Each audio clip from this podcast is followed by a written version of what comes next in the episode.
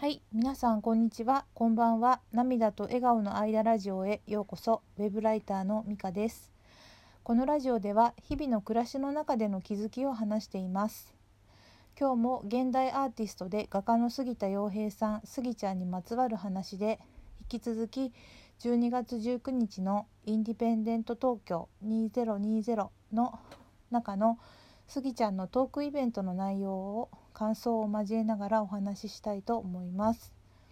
このねイベントのレポートの6回目です。なので1から5回目をまだ聞いていない方で興味がある方はねそちらから聞いていただけると分かりやすいと思います。はいでは続きを話しますね。えっ、とね今回のトークイベントの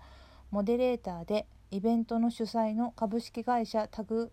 ボート代表の徳光健二さんがスギちゃんに次のようなことを聞いてくれていました。将来的にねどういうようどのようなね人になりたいなというようなね、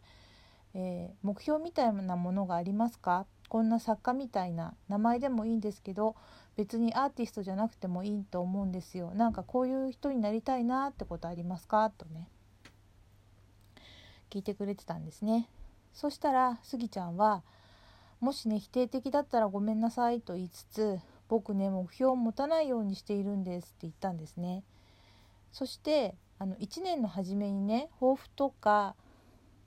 言うじゃないですか素晴らしい人って。だいたい目標を打ち立てると思うけど僕は目標はないんですよね。変わっていっていいっていうか意外に変わっていっていいんだ。だから今日みたいにまさかこんだけ人が集まってくれるとは思わないしあんだけ声をかけてくれるとも思わないし徳光さんにここに呼んでもらえるとは思わなかったしこんだけ画家として続けられるとも思ってみなかったんですよねびっくりする将来になるっていうのが大正解と言ってたんですね。でちょっとここでねあの感想久しぶりにというか言わせていただきますけどえー、とこれね私すごいいいなと思ったんですねこの言葉で好きだなと思ったんですけどこのびっくりする将来になるっていうのが大正解っていう言葉です。でなんでかっていうと,、えーと、私が最近ちょっと変わってきた考えにこうヒットするっていうか近いなって思ったからなんですね。まあ私自身ね別に立派とかではないんですけど結構目標を打ち立ててそれを達成させるのが好きな人だったんですよね。まあそれこそが正義みたいな感じでまあ長年やってきてでもここ数年でなんとなくちょっと変わってきたんですね。何が原因かっていうのは分かんないんですけどまあ年のせいとか、まあ、経験を積んだことからか分からないんですけどで言葉で言うとねなんか委ねるみたいな感じが最近いいなって思ってるんです。で、えっと、そのことをねモットーにしているっていうわけではまだ言えないぐらいでねそこまで自然にはできていないんだけどもその委ねるっていうあの状況状態にシフトしたいなっていうかだからこのびっくりする将来になるっていうのが大正解っていうのがねなんかすごくワクワクするっていうかいいなって思ったんです。ということでちょっと思いを語らせてもらいました。はい次ですね。そしたらね徳光さんがあの強い人間が勝てるわけでもないしダービーの進化論じゃないですけどいかに柔軟に生き延びていけるかっていうのが大事。いかにしなやかさ柔軟性さまざまなことに起点を利かせることが大事なんじゃないかと言っていましたね。そして自分が決めているわけではないけどアンテナが勝手に動き出していくそういうのがスギちゃんなんじゃないかなないのかなって言ったんです。でそしたらね私ここすごい面白かったんですが徳光さんが「どうですかね?」ってスギちゃんに同意を求めたっていうか聞いたらスギちゃんが「どうなんですかね?」ってな会場に向かって聞いてたんですよ。なんかそこが私すごい面白かったです。で、え続けスギスギちゃんが続けてねで自分でも分かんなくってこんな風にいろいろ質問というか話を聞いてくれたりとかさっきもそうだったけれど現代アート行ったことなかったけどスギちゃんをきっかけに今日ここに来たんだとかねアートってこんなに素敵なんですねって言ってくれる人が多かったんですよね。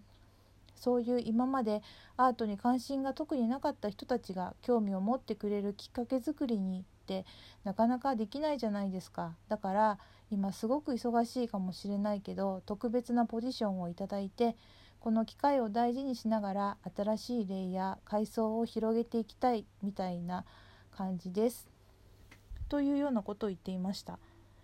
あのというようなっていうのはちょっとこの部分すごく重要であのよく聞きたかったんですけどちょうどね会場がねなんか騒がしい瞬間だったのかちょっと正確に聞き取れなかったんですでもイメージはこんな話だったと思います。で、えーと、2月にね回顧展やっちゃうの？とね徳光さんがスギちゃんに聞いたんですね。そしたらスギちゃんがやりたいんだけど今コロナがひどいじゃないですか。やっぱりねお子さんを連れて何の不安もなく安心して自信を持って会場に来たいと思うじゃないですか。みんな恐る恐るね来るのもかわいそうな気もするんで2月は難しいけど来年考えているんで来ていただけたらと思いますねという感じで言っていましたでここで徳光さんがあの回顧展っていうのはね過去のスギちゃんの作品が一様に見られるものなんだよだからいろんなコレクターから集めないといけないんだと教えてくれたんですね。でスギちゃんが、えーと、普通の個展はね新作が並ぶので今までの過去の作品は売れたら見れなくなってしまうんだよって言って教えてくれてなのでね回顧展っていうのはねほぼほぼあの晩年にやる画家さんが多いみたいなんですね。えーとだから僕が今やるのは一般的な基準からすると早いというようなことを言っていました。で,、えーと、でもね知ってほしいんですよね。過去にどんな作品を作ってきたかを。だからやるんで頭の隅の方に覚えておいてくださいと。笑顔で言っていました。楽しみに待ちたいですね。でこのあと質問タイムに入るんですよね。ですごい質問タイム熱かったんですよ。で徳光さんがあのせっかくなんで皆さんの方にね質問コーナーっていう形でスギちゃんにこういうことが聞きたい人っていうああの聞きたいという人手を挙げてくださいって言ったんですよ。そしてあの私なんと一番に手を挙げました。あのちょっとね気になってたことがあって あの聞かせてもらったんですけどそれはあの眼鏡をかけている時があるけどあのそれは度が入ってるんですか？それとも伊達眼鏡なんですか？っていうことなんです。で本当にね知りたくて聞いたんですけどなんか質問した後になんか急に申し訳ない気持ちになっちゃってなんかすいませんって言ったんですけどそしたらなんかスギちゃんが「いえいえとんでもないです」って言ってくれて丁寧に答えてくれました。えっ、ー、とねどういうふうに答えてくださったかっていうと、えー0.1とか0.3なんですよね目を使う職業なんで絵を描いていたら悪くなっちゃってそんなに良くないんですねただ眼鏡をかけていると顔に跡が残っちゃうというかそれに顔に眼鏡があるっていうのはストレスはストレスじゃないですか。なので今日みたいな絵を描いていない時は比較的裸眼で何か制作をしている時とかよく見ないとダメな時は眼鏡をかけているんです。あと取材の時に眼鏡をかけてくださいって言われた時ね今はそっちの方が多いかなと答えてくれました。ラジオをね聞いてくださっている皆さんの中でも気になってた方がもし一人でもいたらあのお役に立てたかなと思いますただねあのこの後に続く、ね、質問がすごく素敵でねちょっとやっぱり内容をもっと考えてね発言すればよかったかなとも思いました。でもスギちゃん丁寧に答えていただいてありがとうございました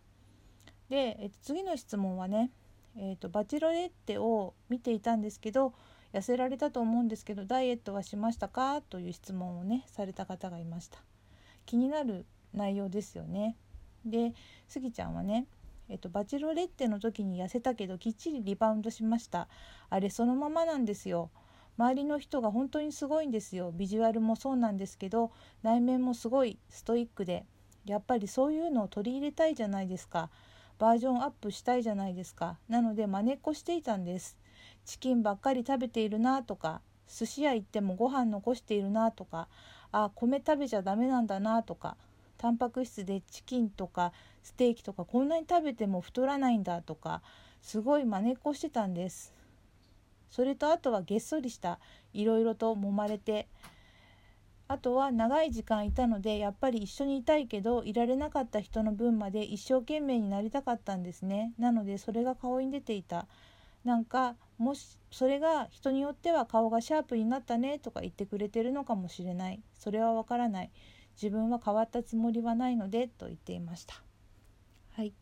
え次はねえっ、ー、と好きな色を3つ教えてくださいという質問をされた方がいて答えは、えーと、ジョン・ブリアンとオーレオリンオリーブグリーンの3色なんですけど、えーと、ジョン・ブリアンはピンクグレー肌色ピンクみたいな色っていうことで、えーと、オーレオリンは黄色の透明色透き通った黄色オリーブグリーンは葉っぱみたいな緑っていう風に、えー、とスギちゃんは答えてくれました。で徳光さんがねこの絵の具を使って作品を作ることも多いとねさらに聞いてくれましたそしたら隠し味として少し入れたりするほんのちょっと3%とか塩みたいに入れると深みが出たり際立ったりする隠し味みたいにと言っていましたでねこのあと「なんかいいですね眼鏡かけているんですか?」とか